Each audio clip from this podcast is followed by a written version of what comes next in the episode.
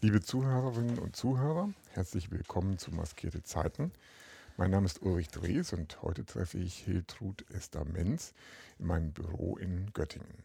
Im Rahmen von Maskierte Zeiten geht es um Erfahrungen und Perspektiven von 30 Künstlerinnen und Künstlern aus Niedersachsen während der Corona-Pandemie. Das Projekt besteht zum einen aus großformatigen Porträtfotos, die im zweiten Halbjahr 2022 im öffentlichen Raum in Göttingen und Südniedersachsen gezeigt werden und zum anderen aus Gesprächen wie diesem, die auf Kulturis, der Kulturwebsite des Landschaftsverbandes Südniedersachsen, abrufbar sind. Gefördert wird das Projekt vom Niedersächsischen Ministerium für Wissenschaft und Kultur, dem Landschaftsverband Südniedersachsen und der Stadt Göttingen. Meine heutige Gesprächspartnerin Hiltrud Esther Menz arbeitet als Malerin. Meine Einstiegsfrage, Hiltrud, ähm, du wohnst in Rheinhausen im Rosental. Ein, ein wunderschöner Name, finde ich, für eine Adresse, wenn man die so angeben kann. Wie ist das denn, wenn man ja im Rosental in Rheinhausen von der Pandemie äh, überrascht wird? Oder war es überhaupt überraschend für dich? Naja, überraschend war es am, zu Beginn schon, aber ähm, ich glaube, wenn man in einer Stadt wohnt, noch kleine Kinder hat, bei uns waren die Kinder schon aus dem Haus, da ist es wesentlich idyllischer auf dem Land sowas zu erleben als in anderen Situationen. Ja, das war schon ein bisschen paradiesisch, was wir da als krassen Gegensatz zu manch anderem erlebt haben. Ja.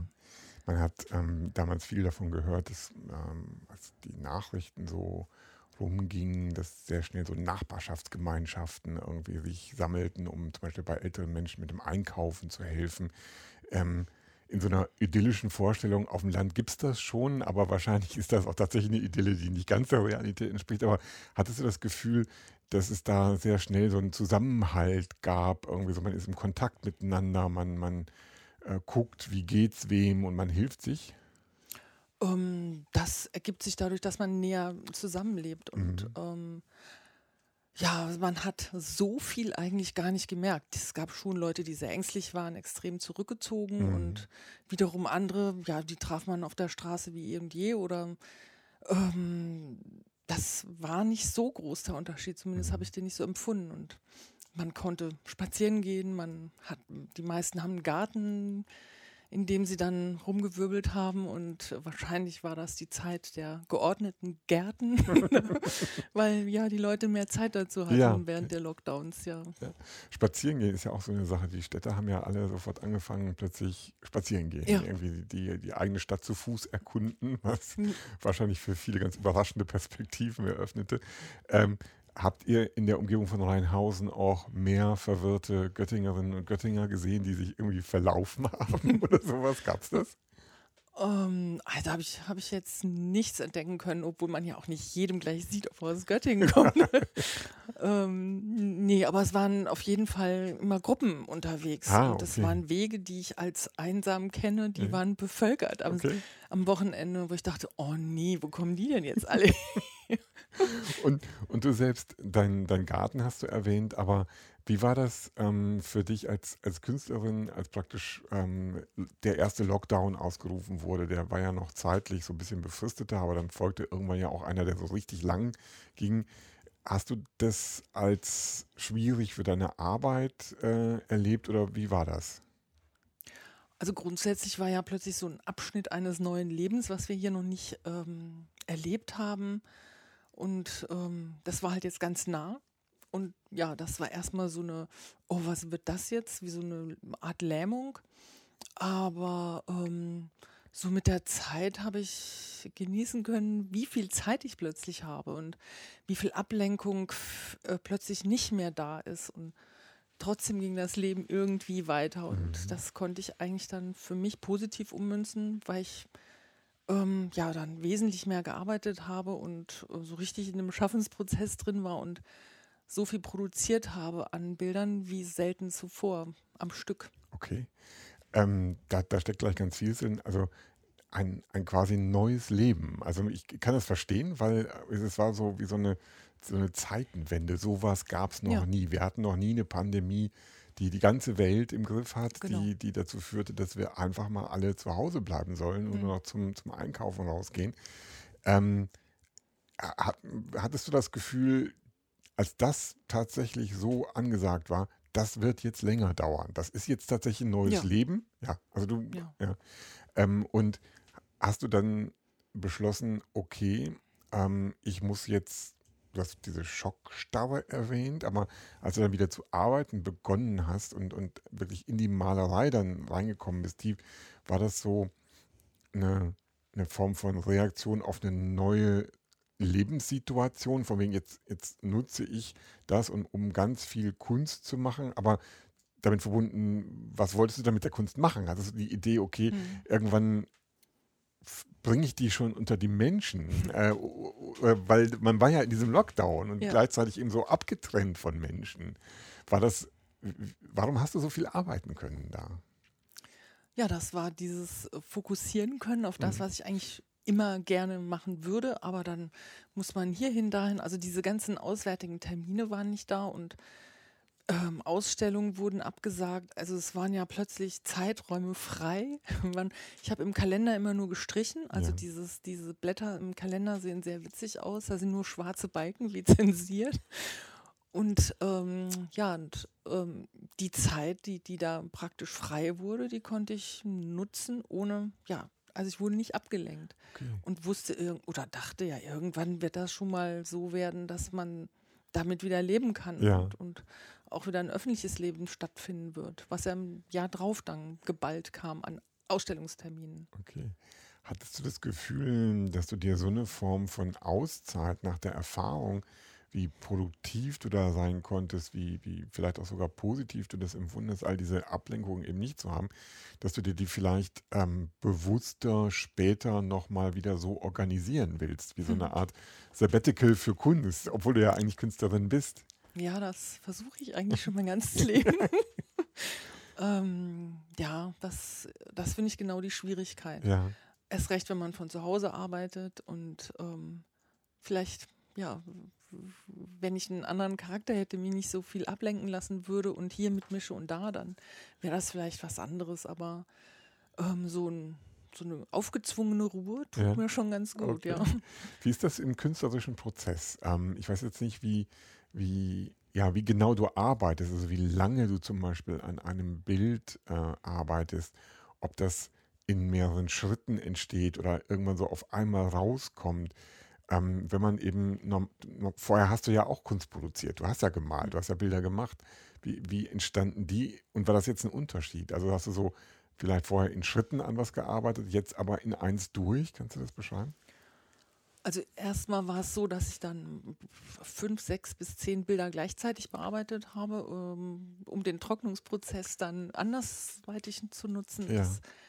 Ähm, insofern waren es dann so viele auf einmal, die entstanden sind. Und ja, vorher oder gewöhnlich ist es so, dass ich, ähm, dass sich so ein Druck bei mir aufbaut im Kopf, der dann plötzlich, ähm, ja, der Überdruck muss dann raus und dann entstehen meine Lieblingsbilder eigentlich ganz schnell. Okay. Jetzt ist es nicht so, dass ich im Kopf ähm, eine Vorlage habe, sondern es ist irgendwie, ja, einfach wie so ein Druck, der raus muss und dann funktioniert das auch. Aber ähm, ja, das war während der Lockdowns einfach so, dass ich nur so malen konnte, aber auch mit einer Ruhe und nicht diesem Zeitdruck. Da sind einfach an, andere Bilder entstanden. Andere Bilder Ja, tatsächlich. ah, ja, ja, ne? ja. Ähm, das heißt, du würdest, wenn du in fünf Jahren drauf guckst, auch sofort sehen, das ist ein Bild, das während des Lockdowns Ja. entstanden ist. Kannst du die Unterschiede da beschreiben? Also einerseits waren es ganz viele äh, von, von karikaturähnlichen bis, bis ausgefeilteren ähm, Gesichtern, die Masken hatten, Okay. die alle Masken auf hatten. Ja. Also das, ich hatte auf dem Tisch dann so einen Berg mit unterschiedlichsten Skizzen, wo ich dachte, oh, wozu mache ich die denn? Ne?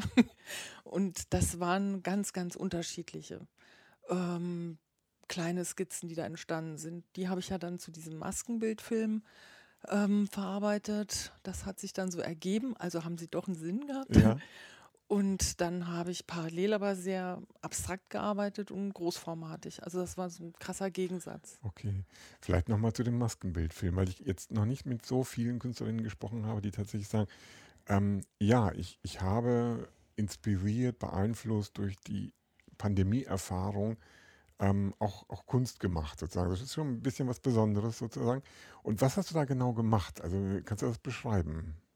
Also die Umwelt sah ja anders aus, ja. ob man im Bus saß oder irgendwie durch die Stadt ging oder egal wo man war, hat man diese ähm, halb abgedeckten Gesichter gesehen ja. und konnte sich nur auf die Augen konzentrieren. Also ich meine, wäre ich Arzt, wäre das wahrscheinlich gewöhnlicher, aber und ähm, ich fand auch, dass die Kreativität, die die Leute so entwickeln haben, das wie so ein Kleidungsstück zu benutzen, das ja. fand ich sehr witzig. Okay.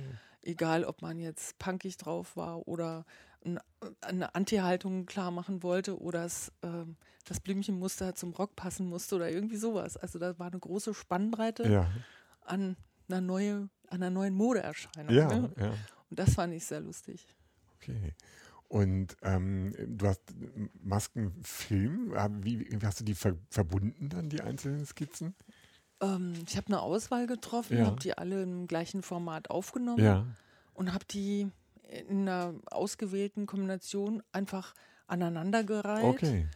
Und mein Bruder hat da Musik zugemacht. Alles klar. Und das war dann so eine relativ schnelle, runde Sache. Ja, mich. das hört sich so an, ja. ja.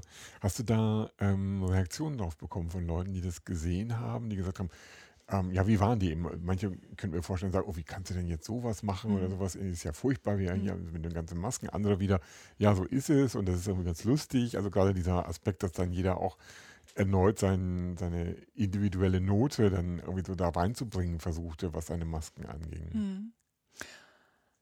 Ähm, also einerseits war es so, dass Leute gesagt haben, oh, ich musste mir das in drei Teilen angucken. Das war so heftig, das konnte ich gar nicht auf einmal ertragen. Und dann auch noch diese Musik, die so weh tat dazu. Und andere haben gesagt, oh, wie lustig. Also ich dachte, das weiter kann es ja gar nicht auseinanderliegen ja. von den Meinungen her. Interessant. Manche ja. fanden die Gesichter einfach lustig, ja. andere fanden sie ganz schrecklich. Also das war. Okay. Hast du eine Idee, wo das herkommen könnte? Weil ich meine, ähm, klar, wir Menschen funktionieren auch dadurch, dass wir anderen ins Gesicht gucken und so Mimik und Lächeln oder auch nicht sozusagen uns auch viel sagt. Und ich kann mir vorstellen, dass das für Menschen, denen das vielleicht besonders wichtig ist, sozusagen dann auch wie so eine, oh, die, da fehlt mir ein guter Teil an Kommunikation, den mhm. ich sonst so mitnehme, dass das dann auch so eine Belastung darstellt. Aber auf der anderen Seite ähm, hat man ja im Normalfall ohnehin eher mit Leuten zu tun, mit denen man ja, die man irgendwie kennt, flüchtig oder besser sozusagen. Und entweder das dann in Situationen, wo man gar keine Maske aufhat, weil man vielleicht so auf Abstand oder irgendwie so im Familienkreis dann eben sich erfährt und so intensive Beschäftigung mit Menschen, die Masken tragen, die man nicht kennt, ja eigentlich gar nicht stattfindet. Mhm. Hast du da irgendwie für dich selbst, als du dann auch dieses Kunstwerk gemacht hast, auch so einen Moment gehabt von, ich will ja jetzt in, dem, in der Arbeit was drüber ausdrücken, was das mit mir mhm. macht, dass die Leute die Masken tragen. Ja. Das, was war das? Also teilweise sind, sehen die Leute so gleich aus, ja. wenn sie gleiche Masken anhaben, ja. starren so vor sich hin. Ja. Das ist sowieso eine Armee von gleich äh, aussehenden. Ja.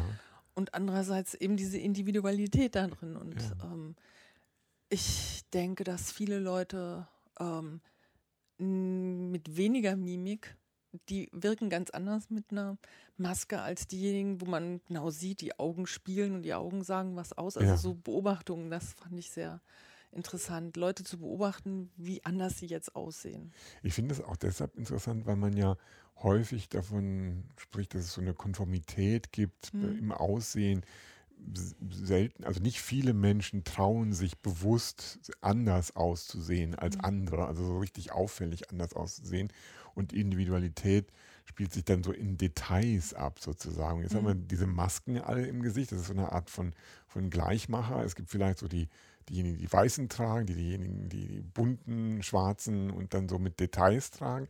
Aber sehr viel Variation ist darüber mhm. ja erstmal schon mal so gar nicht mehr möglich.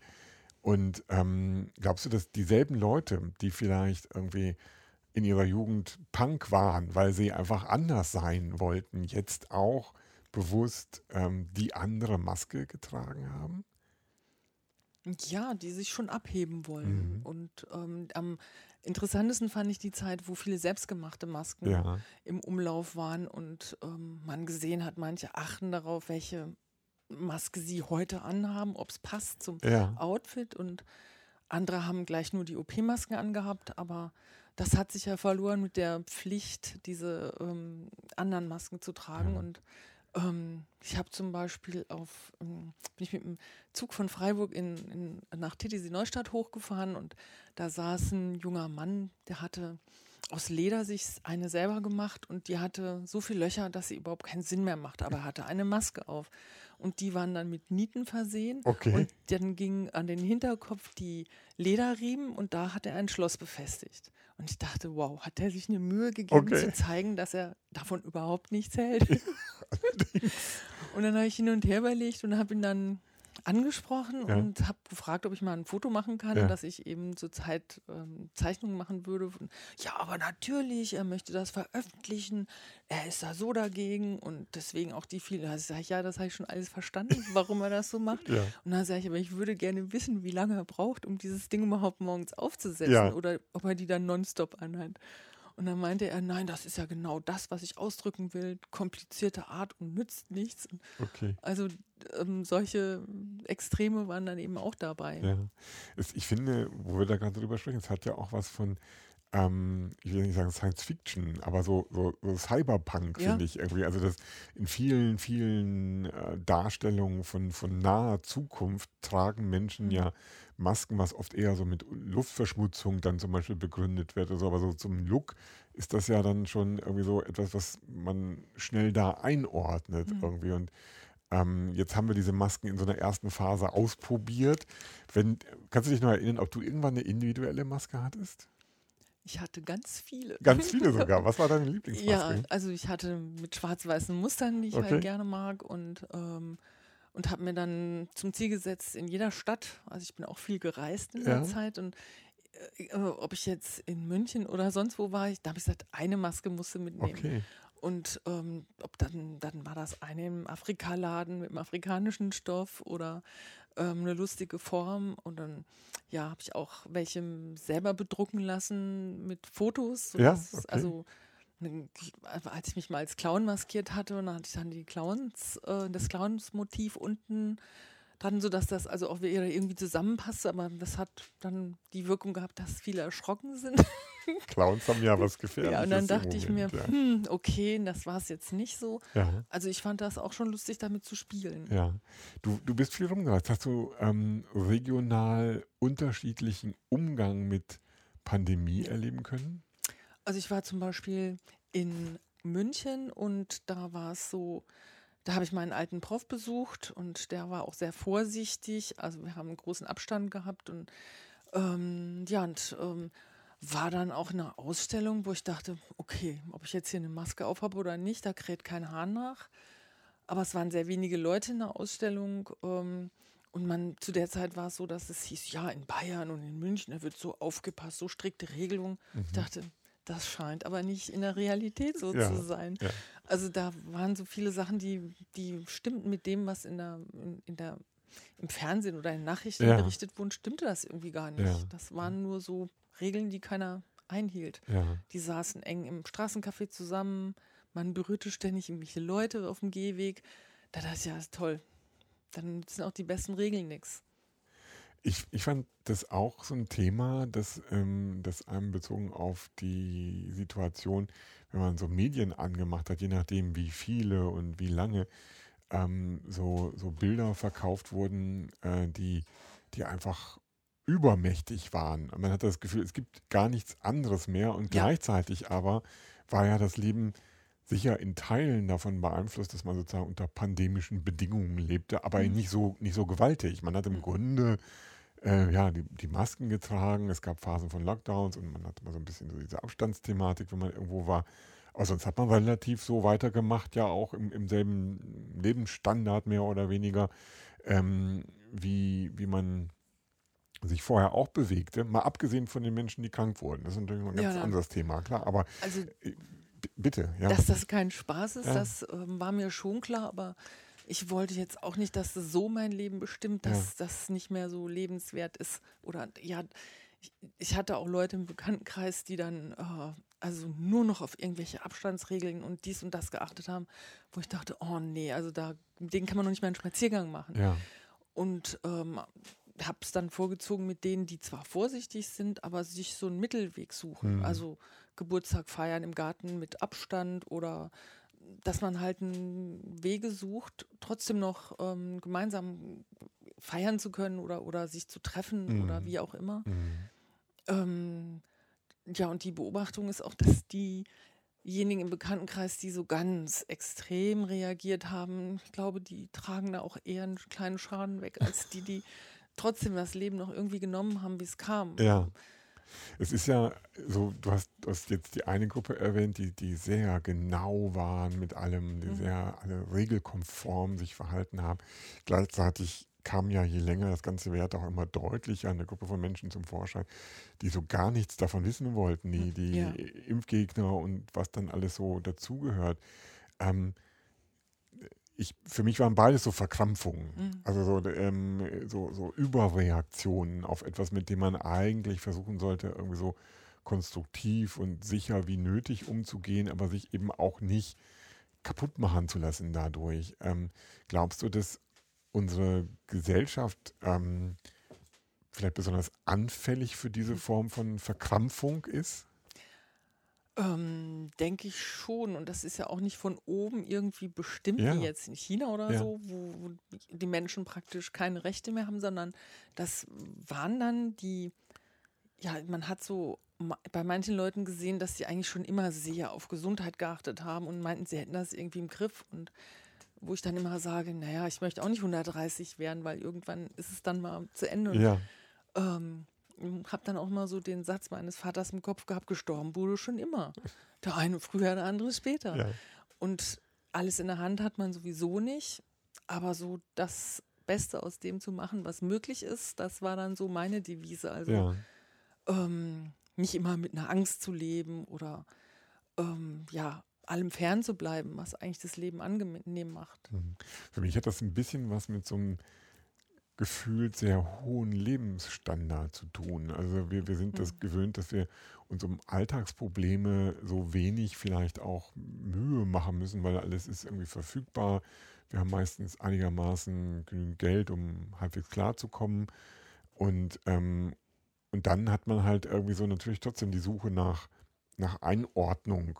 Und dann fangen viele Menschen eben an, sich an, an Themen wie Gesundheit ähm, ja, abzuarbeiten förmlich. Und, und da, da kommt dann viel ähm, zum Vorschein, was Menschen, die in ganz anderen Situationen, ich habe jetzt Geschichten gehört, eben von ähm, Künstlerinnen, Gesprächspartnern, die Kontakt in der ganzen Welt hatten, wo dann oft so die Aussage war, die haben ganz andere Sorgen. Die haben Corona Ja, erlebt und genau. äh, hatten aber einfach noch völlig andere Themen gleichzeitig. Mhm. Da war das nicht so entscheidend wichtig, wie man sich jetzt zum Impfen oder nicht positioniert, sondern man hat sich halt impfen lassen und gut Mhm. oder so.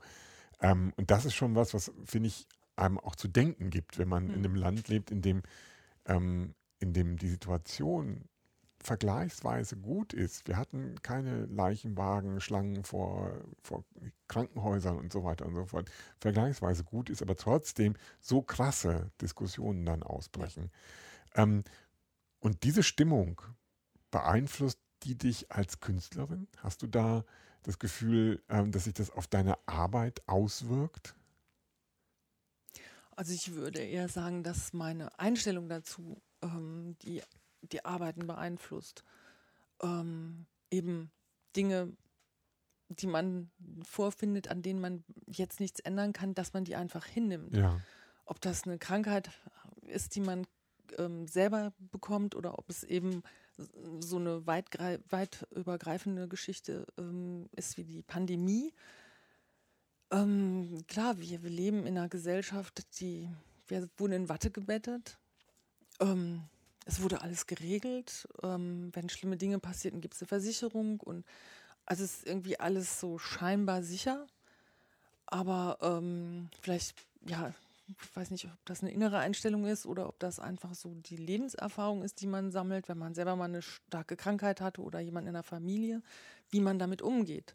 Es hat bestimmt auch was mit Glauben in die Zukunft, Zuversicht oder diese Dinge zu tun. Das ähm, hat mich dann eher mehr beeinflusst, dass, dass so Dinge in mir verankert sind, die, die mir es vielleicht leichter gemacht haben, Mhm. als manch einem Mhm. damit umzugehen. Und ähm, ja, ich denke mir, statistisch äh, war es bei uns ähm, besser als in anderen Ländern, aber ich sage mal, das ist ja völlig egal, wenn es einen erwischt, dann nützt ja. einem auch die tollste Statistik nichts. Ja. Und das ist bei jeder Krankheit so oder bei jedem Unfall oder wie auch immer. Ja. Wenn man das so, ähm, wenn man mich da auch manchmal reden hört, irgendwie, äh, muss man sich natürlich trotzdem klar machen, dass es auch in unserem Land arme und ja, reiche Menschen gibt mit, mit, vielen großen Unterschieden, ganz schwierigen und, Lebenssituationen. Irgendwie das ja. ist natürlich unbelassen. Was ich aber interessant finde, ist, wie du das gerade beschrieben hast, das finde ich ist eine zutiefst menschliche Perspektive aufs Leben, die, ähm, die ich auch von jemandem, der jetzt nicht als Künstlerin arbeitet, so mir vorstellen könnte zu hören, sozusagen. Ähm, hast du unter Bekannten, die auch als Künstler, Künstlerinnen arbeiten, ähm, Hast du da so ein Gefühl, dass die eher zu einer bestimmten Perspektive auf das Geschehen neigen als andere, weil sie eben gewöhnt sind, vielleicht ähm, mit Unsicherheiten umzugehen? Wenn man sich zu dem Beruf entschließt, Künstler, Künstlerin zu werden, dann entschließt man sich ja auch dazu, nicht sicher mhm. zu wissen, ob man davon leben kann und wie das so wird, ob man erfolgreich wird oder nicht und alles Mögliche. Ne? Das ist ja schon so ein Schritt in so eine Unsicherheit irgendwie. Der Vorteil ist ähm, wahrscheinlich auch bei Musikern, dass, dass man einen Kanal hat, de, zu dem was man das rauslassen kann. Ja, mhm. ähm, ich denke, viele haben ja dadurch die Möglichkeit, Dinge, Ängste etc. zu verarbeiten. Ich war nur erstaunt, dass viele sich sehr lange gelähmt gefühlt haben. Das passiert von außen nichts, was soll ich denn dann verarbeiten? Mhm. Und für mich habe ich mal gedacht, bei mir passiert so viel im Kopf an sich da brauche ich gar nicht so viele äußeren Eindrücke. Die sind natürlich gut, aber wenn die mal nicht da sind, dann geht es auch ohne. Mhm. Hast du, ähm, was diese Verarbeitung angeht, ähm, so ein Gefühl, dass, wenn die, die wird dann ja ausgedrückt über Kunst und Menschen sehen diese Kunst oder hören Musik oder schauen ein Theaterstück kommt damit so eine Wahrnehmung von außen an dich ähm, hinzu, du bist doch Künstlerin. Ähm, was sagst du denn jetzt dazu? Also wirst du so in dieser Art gefragt oder fragen dich die Menschen einfach nur als Hiltrud, die in Rheinhausen lebt und unsere Nachbarin ist zum Beispiel? Das ist sehr unterschiedlich, ja. je nachdem von, von welchem Bereich, Lebensbereich mich die Leute kennen. Ja, klar. Ähm, ich fand es nur interessant, dass manche Leute in den Bildern was gelesen haben. Ah, okay.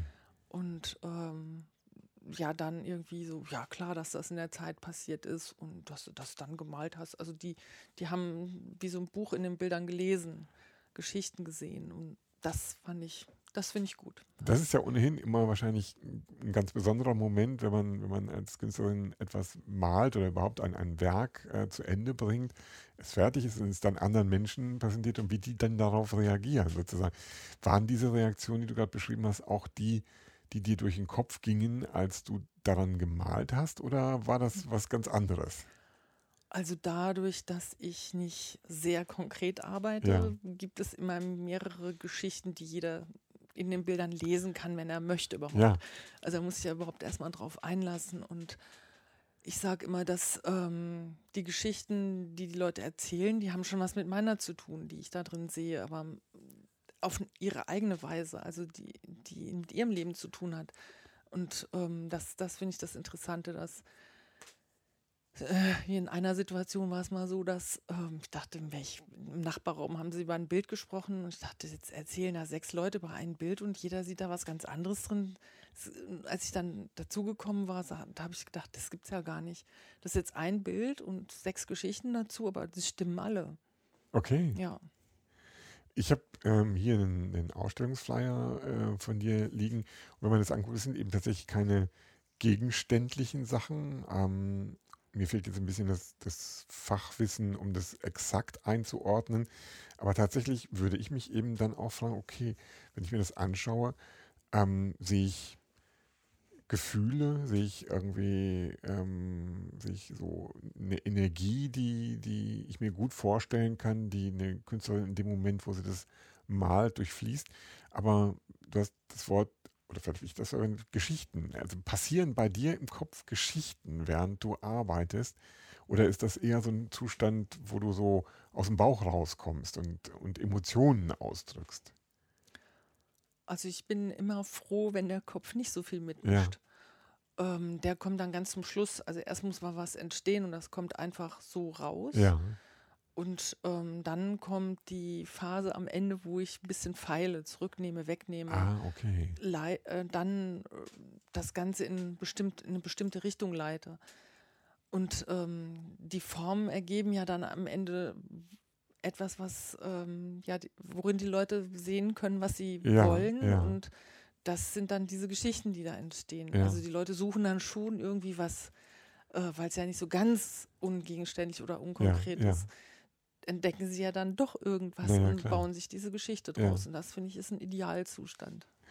Ähm, ist, ist das, ähm, wenn da in dir solche Prozesse ablaufen, ähm, malst du dann manchmal auch so serielle Sachen, wo du praktisch irgendwie so vom einen zum anderen kommst und irgendwie quasi das dann so sofort erzählst? Und äh, hast du da mal überlegt, auch mit anderen Künstlern aus anderen Sparten zusammenzuarbeiten, um aus diesen, aus diesen Serien, aus diesen Geschichten ähm, die parallel begleiten zu lassen. Du hast eben von Musik zum Beispiel gesprochen, die, die parallel lief zu den, zu den Maskenfilmen. Ist das so ein Thema, wo man dann automatisch hinkommt, wenn man, wenn man so arbeitet? Also ähm, Musik begleitet mich eigentlich immer beim Malen. Ja, okay. Das ist selten so, dass ich in einer absoluten Stille arbeite. Ja. Und ähm, ja, ich äh, habe immer eigentlich, oder habe oft ähm, eine Serie im Kopf, aber irgendwie bin ich da zu unstet zu, dann nach drei Bildern hat das sein Ende und ich bin schon wieder bei was Neuem. Ja. Und äh, insofern können bei mir gar nicht richtige Serien entstehen. Ja, ähm, ja das, das finde ich zwar immer ein bisschen schade, aber das zeigt, dass ich eben nicht so richtig in meinem normalen Leben, wenn keine Lockdowns sind, konstant unentwegt arbeite. Das sind immer so ja, impulsgesteuerte Geschichten. Wenn man dir zuhört und dir das beschreibst, dann hat man das Gefühl, dass du, dass du sehr schnell bist. Also dass du, dass du praktisch immer wieder neu in Sachen einsteigst, die dich interessieren, mhm. Impulse aufnimmst und reagierst und machst und so. Ähm, hast du das mal so für dich durchschaut, wo diese Impulse herkommen? Was, was motiviert dich dann wieder, dich für was Neues oder anderes oder erneut für etwas zu interessieren? Das sind Dinge, die im Alltag entstehen oder in meinem Leben entstehen. Ja. Also du hast jetzt nicht so den, den, Blick aufs Weltgeschehen und sagst, jetzt muss ich da oder sowas, sondern es passiert eher um dich herum, es passiert ja. dir etwas. Also ich meine, gut, die Pandemie ja. war schon ein Thema. Ja, das ähm, ließ mich natürlich auch nicht kalt und ähm, der Beginn des Ukraine-Krieges, der hat, da habe ich schon auch 14 Tage einfach zu dem Thema gearbeitet. Das war dann auch keine Serie, aber ich habe ständig an das Thema verarbeitet. Mhm. Ähm, Krieg an sich, Krieg in der Nähe, warum dieser Krieg entsteht und was verhindert werden soll, dass die Leute eben so leben wie wir, was ich ja schätze, dass wir so leben können und dass das eben angegriffen wird, insofern wir auch selber angegriffen wurden. Und das war ja dann schon wieder auch ganz nah. Ja, total. Und insofern hat mich das dann schon bewegt, dazu zu arbeiten. Wie, wie spannend. Also es passiert etwas und du kannst das sofort irgendwie sozusagen in künstlerische Prozesse mhm. umsetzen. Also das war schon als Kind so. Ja. Meine Eltern haben immer gesagt, bei meiner Oma ist das Nachbarhaus abgebrannt, ja. also habe ich lauter Bilder mit abbrennenden Häusern gemalt. Da war ich sechs oder sieben. Also das, das war schon immer ein Kanal. Und Wie? der war mir für mich immer gut, dass ich so einen Kanal hatte. Wieso hast du dann nicht zum Beispiel zur, zur Fotokamera gegriffen und gesagt, du bist direkt dabei und fotografierst mhm. es jetzt, sondern braucht es dieses das Durchlaufen? Mhm. Ja, das Machen, das durch, ja, das, das Durchlaufen und selber manuell erstellen. Also ich fotografiere auch viel, aber das mit den Fotos mache ich selten was. Ich ja. nehme mir das immer vor, aber am Ende zeichne oder male ich dann. Der, der physische Akt sozusagen ist wichtig, um, um ja. diesen, diese Verarbeitung mhm. auch irgendwie und zu erleben. Ich kann ja ganz anders arbeiten ich, als fotografieren. Ich ja. habe viel mehr Möglichkeiten für mich, weil, also, ähm, ja, das ist ein aus mir rauslassen und fotografieren, da steht die Kamera dazwischen. Ja. Und da zwischen Papier und mir steht nichts. Bist, bist du da jemand, der immer sehr nah bei sich ist? Weil um zu spüren, was mhm. man rauslassen möchte, muss man ja das auch irgendwie fühlen. Also so, mhm. äh, viele Menschen brauchen ja immer erstmal sehr lange, um überhaupt zu begreifen, was in ihrem Inneren passiert. Ich begreife beim mhm. Tun. Also ja, okay. ich begreife es oft erst, wenn es schon auf dem Papier ist und verstehe dann erst, was eigentlich los war. Ah. Ich bin da langsamer. ja, ich, äh, also ich finde das äh, ganz interessant, weil das ist ja, mh, also ich versuche gerade irgendwie so anzudocken, ob ich vergleichbare Erfahrungen habe. Ich kann mich erinnern, dass ich zum Beispiel in Momenten, in denen ich sehr mich mit etwas innerlich auseinandersetzte, da brauche ich so einen Moment von Bewegung. Also äh, ich habe mich früher dann immer ins Auto gesetzt und bin tatsächlich einfach irgendwie so rumgefahren, ohne wirkliches mhm. Ziel zu haben, habe dabei Musik gehört und die Bewegung half mir quasi so mit meinen eigenen brodelnden Emotionen oder was immer das war, irgendwie ähm, ins Reine zu kommen mhm. und hinterher wie aus so einer Art hm, Reinigungsprozess tatsächlich auch wieder auszusteigen und ja, es irgendwie so verarbeitet zu haben. Ähm, ähm, bist du hinterher glücklicher, wenn du was dann gemalt hast, was dich beschäftigt hat, und das so raus ist und du es dann ja. hast verstehen können? Also, also ähnlich ja. ist es beim Spazierengehen ja. und, ähm, und, und Schwimmen, Bahnenschwimmen. Ah, okay. Also monotone Bahnenschwimmen da passiert auch was im Kopf, wo was klarer wird. Also ich habe, meine Gedanken sind nicht von vornherein sehr klar, die ja. muss ich lange sortieren und ähm, ja, und beim Malen muss ich da nichts zu tun, das passiert dann einfach und ähm, manche Leute können dann meine Bilder auch so äh, erzählen was über meine Bilder, wo ich sage, klar, das ist das, was eigentlich ähm, in meinem Kopf dadurch sortiert wurde. Okay. Ähm, Bahnschwimmen? Du, du hast viel, schwimmst du viel? Also ich bin früher mehr geschwommen, ja. aber ich versuche dran zu bleiben. Ja, okay. auch wenn ich langsamer werde. Ja. Aber das ist ja eine ganz monotone Geschichte. Und viele sagen, ey, Bahnenschwimmen, wie langweilig, warum machst du das? Sag ich, ja, ob ich jetzt monotone Schritte gehe beim Spazierengehen oder Bahnenschwimmen, das ist was, was mir gut tut. Ja. Das ist wie vielleicht für jemand, der Bücher in, alphabetisch im Regal sortiert okay. oder keine Ahnung, aber das ähm, ja, ordnet. Hast du als Künstlerin in deiner Ausbildung ähm, eine Hilfestellung bekommen, diese Prozesse ähm, effektiver zu kanalisieren? Oder funktioniert Ausbildung zur Künstlerin so nicht? Hm. Also eigentlich hätte aus mir ja eine Werbegrafikerin werden müssen. okay. Ähm, also mir, ich schwankte damals schon zwischen freier Kunst und irgendwas Angewandterem. Ja. Und ähm, aber es war eigentlich während des Studiums schon klar, dass aus mir, glaube ich, nicht so eine richtige Werbefrau wird, auch wenn ich in Werbeagenturen versucht habe zu arbeiten. Und mein Prof sagte jetzt bei meinem letzten Besuch in München auch, das war mir gleich klar, dass aus dir keine Werbeagenturfrau wird. okay.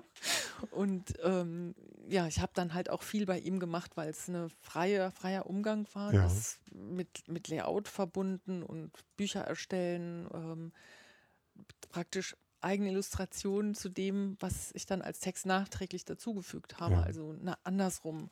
Ich hatte keinen vorgefertigten Text und er hat mich machen lassen und hat das gefördert, aber ohne mich eigentlich zu beeinflussen, wie ich arbeite. Hat mir einfach nur den Freiraum gegeben. Ja. Und das, das war gut. Okay.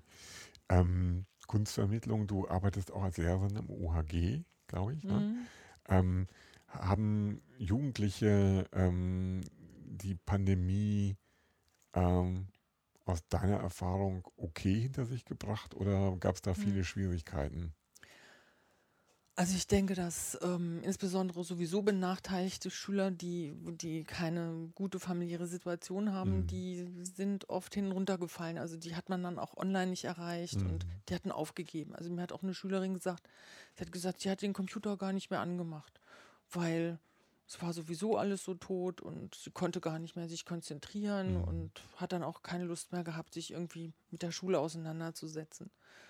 Und hat aber auch keine Ideen, was sie in der Zeit machen kann. Also mhm. das stelle ich mir schrecklich vor für einen Jugendlichen, der eigentlich in der Entwicklung dann so mhm. abgehackt wurde. Hast du die Wahrnehmung, dass wir so als Gesellschaft ähm, Spuren mitnehmen aus der Pandemie? Also so einmal was äh, diese Thematik ähm, Impfgegner und, und Verhärtungen angeht, aber vielleicht auch was sowas angeht, was das mit den Jugendlichen gemacht hat, dass die zwei Jahre in der, in der Pandemie waren. Also ich finde, manche Leute haben sich aus meiner Sicht natürlich sehr merkwürdig entwickelt. Ja. Und ich kann es mir immer noch nicht erklären, warum wenige meiner Freunde sich so ganz merkwürdig entwickelt haben und da auch keine Kommunikation mehr stattfinden kann, weil man sich nicht einigen kann. Man kann es nur ausblenden, damit die Freundschaft nicht ganz kaputt geht. Und bei Kindern, finde ich, ist, ähm, sind schon Spuren hinterblieben. Mhm. Also es war, ich weiß noch, als der zweite Lockdown kam, haben Neunklässler angefangen zu weinen im Unterricht. Und jetzt kriegen, dürfen wir wieder nicht zum Sport. Was soll ich denn dann machen? Und euch darf ich dann wieder wochenlang nicht sehen. Und die haben sich aber auch extrem an die Regeln gehalten. Die Ja. haben sich nicht gesehen untereinander, was so manchem Erwachsenen ja ein bisschen schwerer fiel. Ja. Also das hat schon Spuren hinterlassen. Und ich denke mir, wenn das zu Hause nicht aufgefangen wurde, sind da auch bleibende Geschichten Mhm. geblieben. Mhm. Das ist traurig. Das ist Du hast von den Freundinnen gerade gesprochen, aber du hast schon so die ähm, Entscheidung getroffen, du möchtest lieber Themen ausblenden, um in Kontakt bleiben zu können, als zu sagen, nein, ich muss da jetzt irgendwie ein Thema durchfechten oder irgendwie es sozusagen auch auf den Bruch ankommen lassen äh, im Verhandeln von, von Positionen. Ähm, ich finde das nachvollziehbar, weil irgendwie, ähm, wir haben ja auch schon vorher unterschiedliche Meinungen zu den verschiedensten Dingen gehabt. Hier wurden sie jetzt plötzlich nur so furchtbar laut ausgesprochen und ähm, es gab viele Situationen, wo, wo man das Gefühl hatte, Diskussionen nur un, also nicht wirklich gut aus dem Weg gehen zu können. Also wenn man nicht sozusagen so klein beigab und Mhm. einfach akzeptierte, so wie wenn einem, einem, einem Nazi auf der Straße begegnet und man die, sich jetzt die Frage stellen muss, positioniere ich mich jetzt und sage ihm, du Nazi, du bist, also ich verurteile dich dafür, was du da irgendwie rüberbringst, oder ob man einfach an ihm vorbeigeht und denkt, äh, pff, äh, blöd Mann, so. Und ähm, hier aber hat man ja plötzlich die Nazis quasi im eigenen Freundeskreis entdeckt, also in diesem Bild Mhm. sozusagen. Mhm. Also die, diese, diese Verhärtungen tauchten ja so, so, so komisch plötzlich auf. Es war nicht immer absehbar, was da passieren Nein. würde. Ne? Nee, ich habe damit auch nicht gerechnet. Ja. Dass, also es sind bei mir jetzt nur drei Personen, ja, aber ähm, ähm, ich finde man gut, man kann schildern, okay, ich mache dies nicht, weil, weil ich die, die Gründe dafür habe und du machst das anders, aber so blieb es ja nicht, sondern ähm, ich hatte das Gefühl, warum muss ich mich jetzt überzeugen lassen von, von, von einer Art des Umgangs mit der Pandemie, die ich als völlig hirnrissig ansehe. Und ähm, wo es dann ganz am Ende war, dass ich dachte, also jetzt bin ich blöd, weil ich dem Mainstream folge und nicht irgendwelchen Exoten.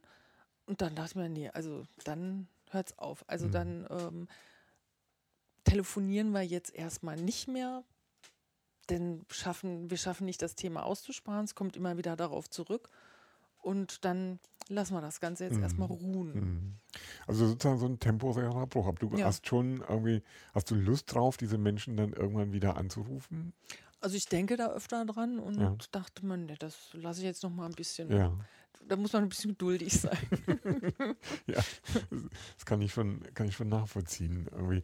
Ähm, hast du denn das Gefühl, dass ähm, Kunst wird ja vielfach von, von Menschen auch als so eine Art von Ebene, wo sich alle treffen können, empfunden. Also jeder Mensch kann eine Position zu Kunst entwickeln, die er an einer Wand sieht, auf einer Bühne erlebt ähm, und sich damit ganz unterschiedliche Menschen darüber austauschen. Und ähm, wenn es Kunst ist, die jetzt nicht gerade dieses wunde Thema berührt, kann Kunst dann auch Vereinen helfen? Also so wieder Brücken aufbauen, wo vielleicht irgendwas abgebrochen ist? Oder ist das vielleicht auch ein bisschen zu, zu hoch gedacht? Also ich denke, das kann schon funktionieren, aber dazu muss man ja auch eine Antenne haben auf der Mhm. anderen Seite, die das ähm, bemerkt.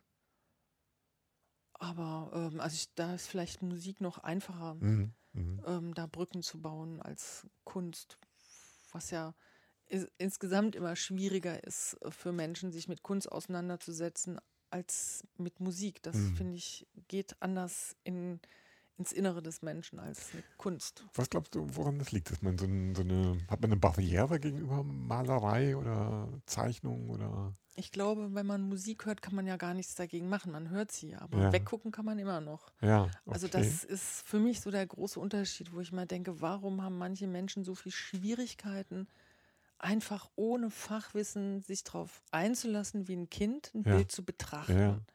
Oder einfach nur zu gucken und schaut, schauen, was, was macht das mit mir. Aber ähm, also die, die dann so wie von Schaufenster zu Schaufenster gehen und das Schild angucken, okay, Titel ist so und so, alles klar und gehen dann weiter, das, ähm, da kann ja nichts passieren. Mhm. Also diese Fähigkeit, sich darauf einzulassen, einfach auf sich wirken zu lassen, das Mhm. fehlt. Ich finde es ja an sich äh, ganz nachvollziehbar. Zum Beispiel, ich selber bin jetzt kein großer Klassik-Fan. Trotzdem kann ich, wenn ich ein bestimmtes Stück höre, ähm, kann ich irgendwie sagen, es gefällt mir gerade Mhm. oder so. Ja. Und genauso kann ich mir ohne Vorwissen äh, ein Bild an einer, in einem Museum oder an einer Wand äh, anschauen und sagen, das gefällt mir oder das gefällt mir nicht. Aber ich habe immer oft so ein bisschen das Gefühl, dieses, äh, ich bin Laie und ähm, einerseits, ich darf mir jetzt gar nicht so richtig ein Urteil erlauben, wenn ich so nach außen gehe damit, für mich selber natürlich, da kann ich sagen, es gefällt mir, es gefällt mir nicht, aber ich muss mich nicht hinstellen und sagen, ist das jetzt überhaupt Kunst, nur weil ich das nicht verstehe, aus, aus Mhm. diesem ähm, Laienhaften heraus, genauso wenig wie ich jemanden, der, der in Klassik erglüht, sozusagen irgendwie äh, sagen könnte, ich, also was machst du denn da, nur weil ich die Musik mit ihrer Tiefe nicht so verstehen kann. Ähm, hast du denn das Gefühl, dass wenn man, ähm, wenn man wie du eine, eine malt, wenn man Bilder erschafft, dass, dass du am liebsten öfter daneben stehen würdest, um den Leuten das zu erklären? Nein. Nein. Du, du drückst zusammen auf keinen Fall. Da habe ich, also da verweigere ich mich, Ja. auch, wenn jemand kommt und sagt, erklären Sie mir doch mal das Bild. ja. Sage ich, nee. Ich habe es gemalt, damit jemand das anschaut und guckt, Ja. was es mit ihm macht. Aber ähm, wenn das im Gespräch so kommt, dass ich sage, ja, aber für mich war das so oder so, dann ist das was anderes. Ja. Aber wenn gleich jemand alles nur erklärt haben will, dann braucht er das Bild auch nicht angucken. Ja. Also, Verstehe. Ne? Ja. also ich, das ist dieses, ähm, was Kinder oft haben, noch haben, dass sie ohne irgendwelches Fachwissen oder ohne irgendwelche kunstgeschichtlichen Hintergründe sich das anschauen und was dazu erzählen können. Mhm, mhm. Und ähm, mit dem, mit den zunehmendem, mit zunehmendem Alter ist es dann so, ey, das verstehe ich gar nicht. Sag ich, du hast ja noch nicht mal richtig drauf geguckt.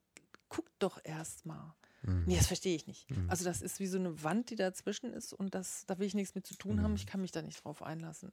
Für mich liegt der wesentliche Unterschied tatsächlich in, in diesem Verständnis und dem Fühlen. Also Ja, so, äh, genau. ich kann immer ein Gefühl entwickeln, wenn ich mich auf etwas einlasse, dann berührt mich das, berührt mich nicht. Ich empfinde was Positives oder Negatives. Ein Gefühl kann ich immer entwick entwickeln.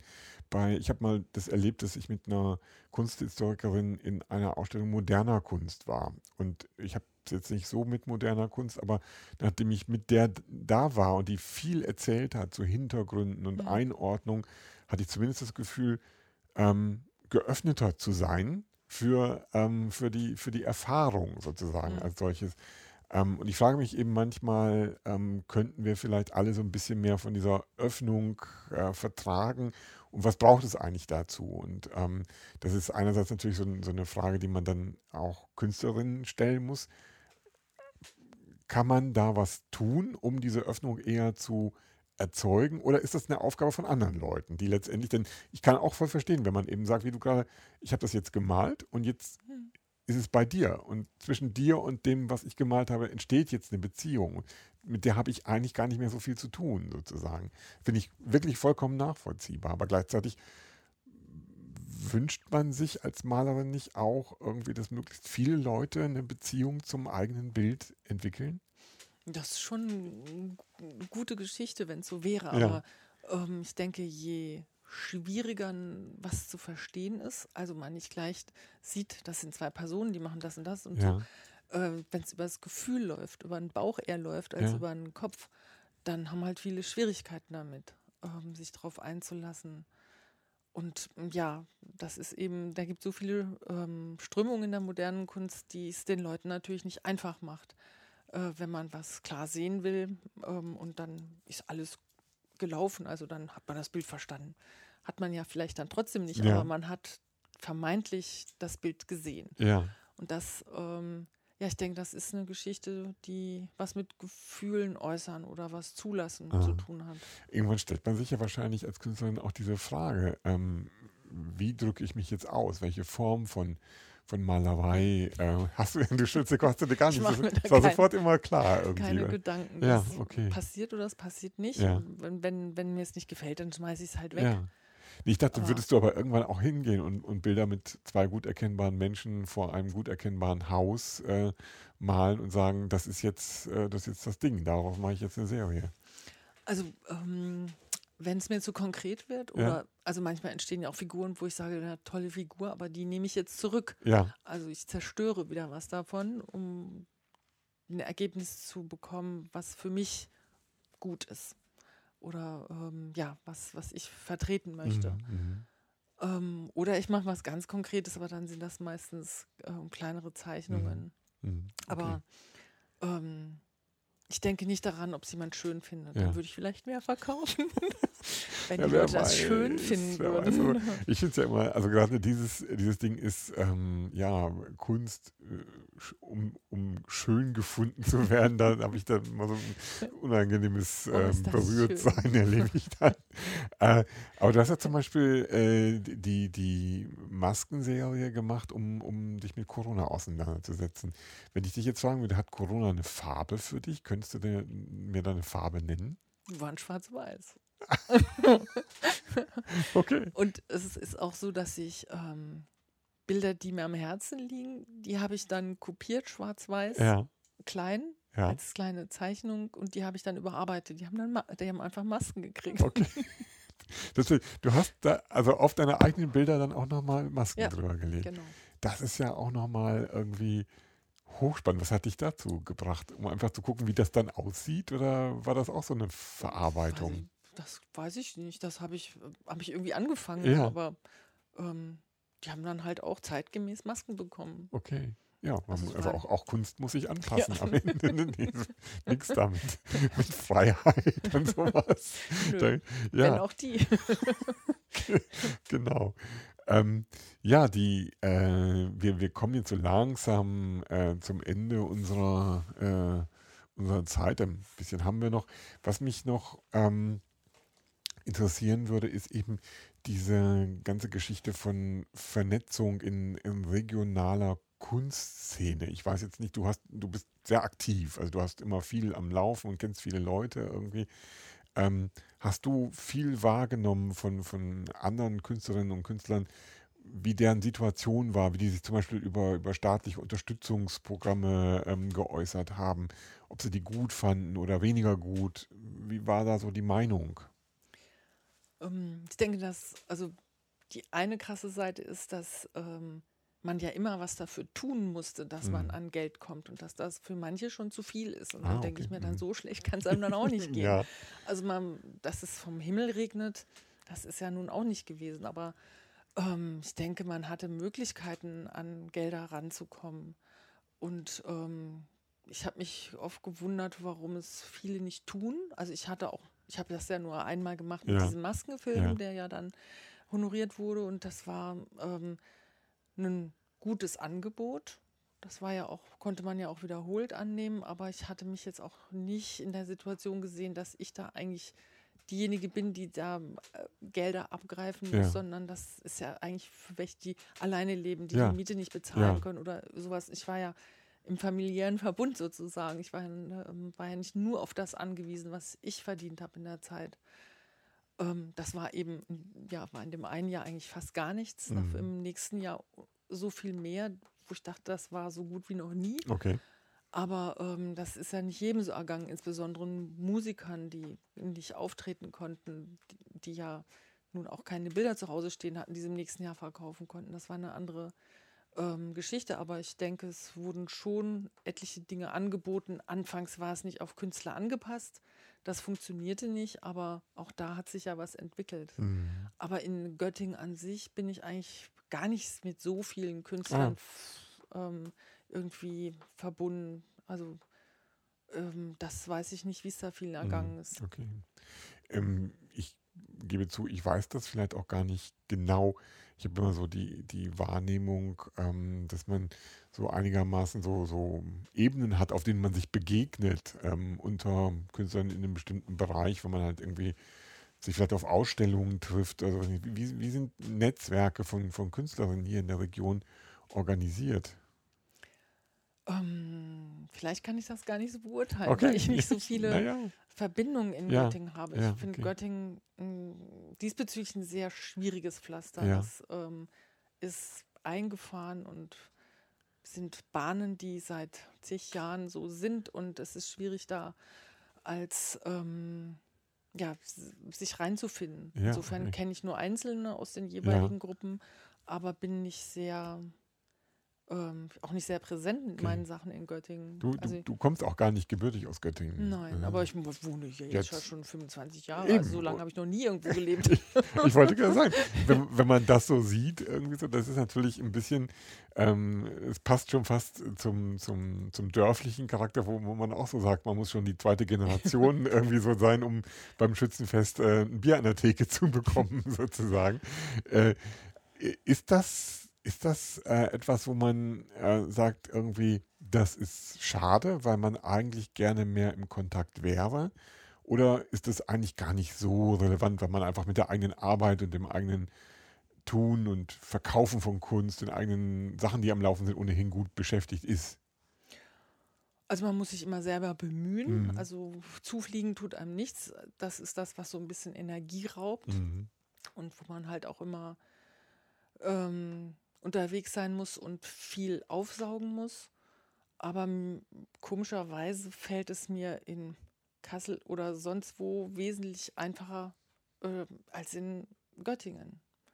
Das weiß ich nicht, bin nicht in diesen eingefahrenen Straßen drin. Sollten Keine sich, Ahnung. Sollten sich unsere Göttingerinnen und Göttinger, die uns hier zuhören, vielleicht die Frage stellen, ob, ob wir alle mal ein bisschen ja.